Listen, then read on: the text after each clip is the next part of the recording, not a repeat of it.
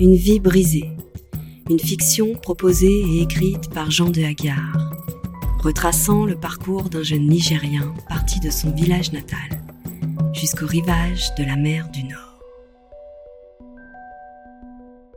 Premier épisode, le départ.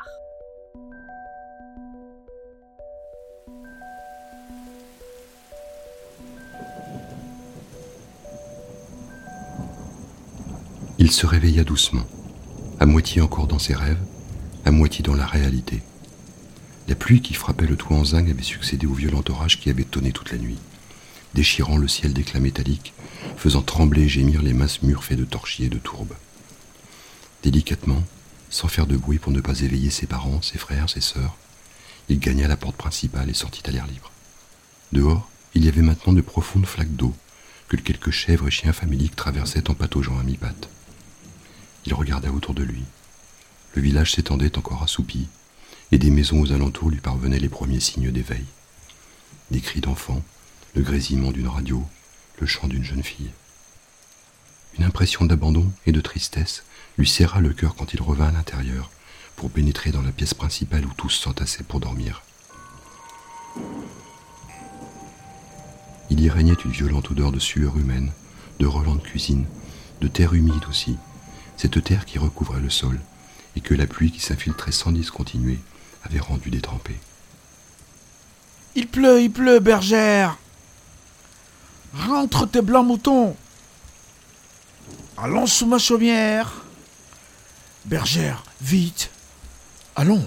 Il se souvenait de cette comptine que lui avait apprise à l'école un de ses professeurs, un homme dont chaque évocation faisait naître en lui un sourire ému, et qui, malgré la distance mise par le temps, était toujours là, présent, avec sa silhouette ramassée, sa bonne tête ronde, ses yeux vifs cerclés de lunettes d'écaille.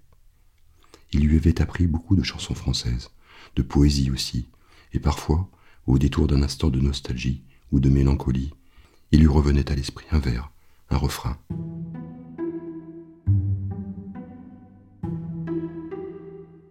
Il prit le sac préparé la veille, dans lequel il avait jeté quelques vêtements, un peu d'argent, ainsi qu'un petit carnet noir où il consignait ses pensées, ses comptes, quelques numéros de téléphone pouvant lui être utiles.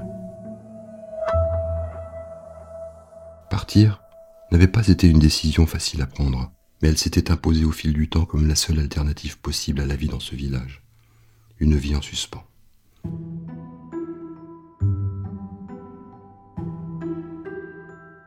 La malaria qui gagnait du terrain, le paludisme, le terrorisme, la corruption aussi, avaient semé la mort et la désolation dans ce qui était auparavant un lieu de paix. Il avait un jour reçu une longue lettre de son cousin Atikou, exilé en France depuis peu. Atikou lui narrait avec force détail sa nouvelle vie, ses découvertes, ses passions, ses amours aussi. Il lui proposait de venir le rejoindre afin de partager ensemble une existence décrite comme exaltante et pleine de promesses. Cette idée avait fait son chemin, il avait décidé d'en faire part à ses parents. Il se souvenait de ce jour comme d'hier. Son père l'avait regardé intensément, s'était levé, avait poussé un meuble de cuisine derrière lequel il cachait un coffre d'ébène, puis en avait prélevé une liasse de billets qu'il avait posée devant lui, sans un mot. Il avait compris. Ce serait à lui désormais de faire fructifier cet argent si durement gagné.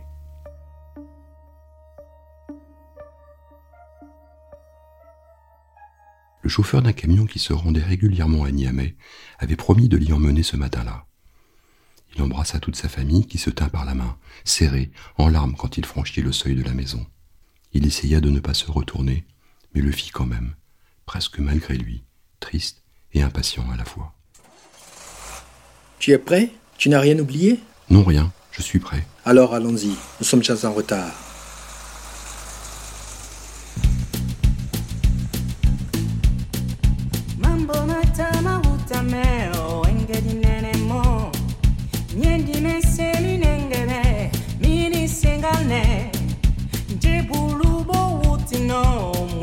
somewhere left. It won't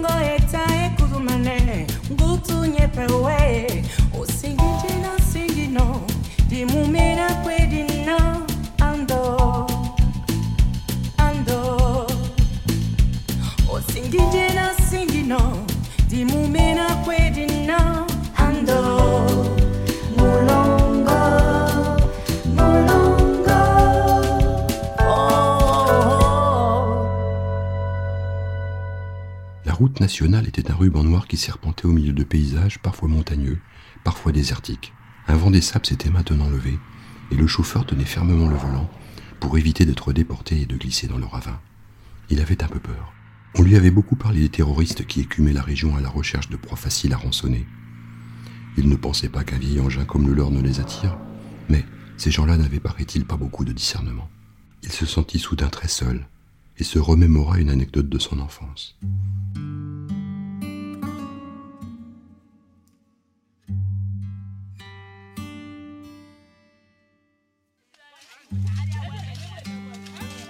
Un jour, son père qui travaillait au champ avait été blessé par mégarde par un autre paysan. On l'avait ramené à la maison, le front ensanglanté, inconscient, porté par une armée de villageois qui s'agitaient et criaient tout en chœur. Le temps passa et la plaie légère fut rapidement cicatrisée, d'avoir vu son père ainsi avait créé en lui une fêlure irréparable.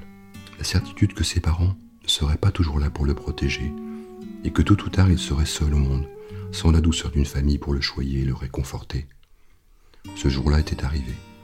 Il était en route pour la ville, pour une nouvelle vie, pour un destin inconnu, sans limite ni repère. Le sentiment d'angoisse est quelque chose d'étrange. Il va, vient, repart, s'insinue et se cache en nous pour apparaître où et quand il le désire. Cet état se manifestait souvent en lui, parfois pour des choses anodines, et aujourd'hui il était là. Aucune légèreté ou curiosité dans ce voyage qui commençait, juste une oppression qui montait en lui, le liquéfiant, lui faisant voir le monde comme un environnement définitivement hostile et malveillant. Tu n'as pas faim? Non merci, monsieur. Arrête les monsieur. Appelle-moi Ismaël comme tout le monde. Bon, nous nous arrêterons bientôt pour casser la croûte. Tu sais, conduire, ça demande de l'énergie.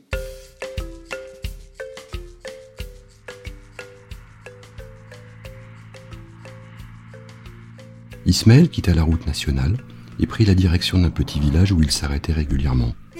Quelques maisons agglutinées, un marché coloré où des buffles et des chameaux circulaient librement, une modeste épicerie-restaurant dans laquelle ils pénétrèrent.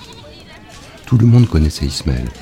Les uns, les autres s'embrassaient, se donnaient des nouvelles de la ville, de leurs amis, de leur famille. Il avait apporté des cosmétiques pour les femmes et des cigarettes américaines pour les hommes. Tous le remercièrent ravis et souriaient, heureux. Ils dégustèrent un délicieux dungo risotto, arrosé de jus de bissap, puis repartirent.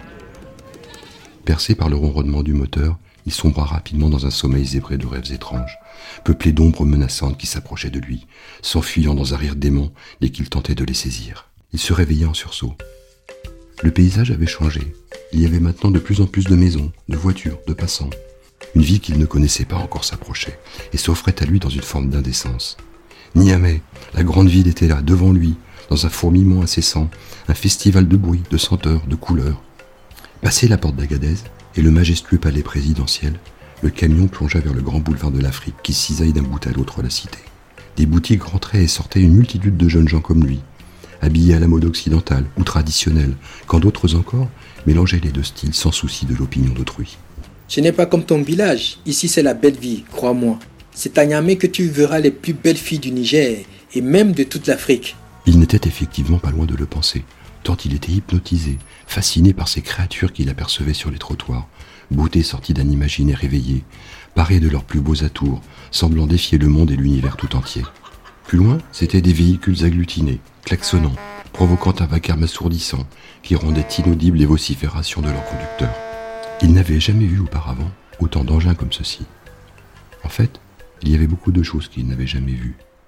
Les trains, les avions, les paquebots par exemple, tout cela lui était étranger. Au magasin du village qui vendait un peu de tout, il y avait un téléviseur. Il avait pu y apercevoir plusieurs de ces grosses machines, symboles de la modernité, mais cela paraissait être dans un autre univers, gigantesque, démesuré. Plus il s'en approchait, plus la nostalgie le gagnait. Le monde d'où il venait était plus doux, peuplé du calme que seule la nature peut apporter.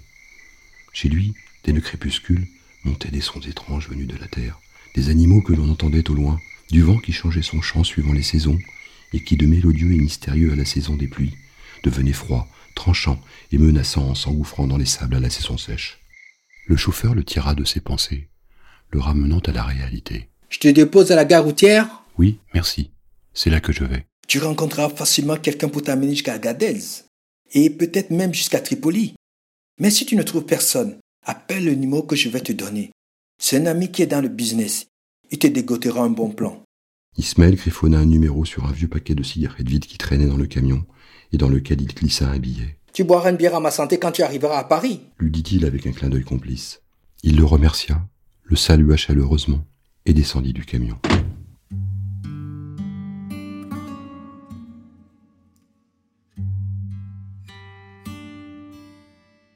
La nuit était tombée maintenant, noire, griffée çà et là par la lumière jaunâtre de rares lampadaires. Une pluie fine enveloppait les alentours, rendant flous les bâtiments, les personnes, les objets. Il commença à marcher sans trop savoir où se rendre. Des ombres le frôlaient, fugaces, murmurant quelques mots incompréhensibles avant d'être happés par la nuit. Des taxis, provenant du centre-ville, déversaient des gens venus là essayer de trouver un moyen de s'enfuir, vite et sans retour. Le grondement de la ville s'entendait par instants, mais étouffé, comme appartenant à un monde déjà lointain. On lui avait dit que les passeurs étaient autour de cette gare, mais sa timidité naturelle, sa jeunesse, sa gaucherie en somme, l'empêchaient d'aborder un inconnu sans raison. Il préféra appeler l'ami d'Ismaël. Après qu'il eut trouvé une échoppe où téléphoner, il composa le numéro.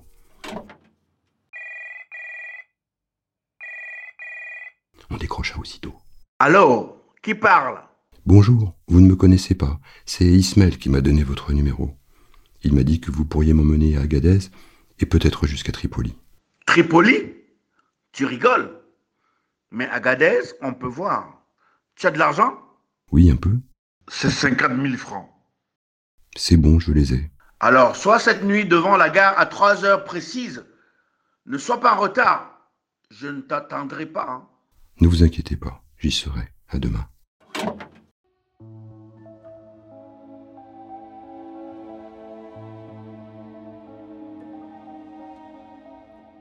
Froideur de cet entretien presque chirurgical le laissa désarçonné et amer. C'était là sa première vision du monde moderne, une vision détestable. L'argent semblait y être idolâtré.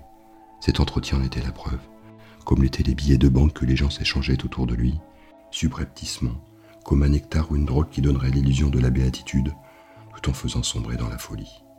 Le long de la gare routière s'étirait un mur qui semblait sans fin. Des gens étaient couchés là, dormant, fumant, discutant, râlant. Toutes les langues de l'Afrique semblaient parler à cet endroit, et, s'il ne comprenait pas tout, les visages harassés de ses compagnons d'un soir lui disaient qu'une bonne part de la détresse humaine s'était donné rendez-vous ici, ce soir-là, pour l'accueillir. Il se coucha sur un carton qui traînait, s'y recroquevilla en attendant le départ, le voyage, le désert qui allait l'engloutir, attirant et vénéneux à la fois.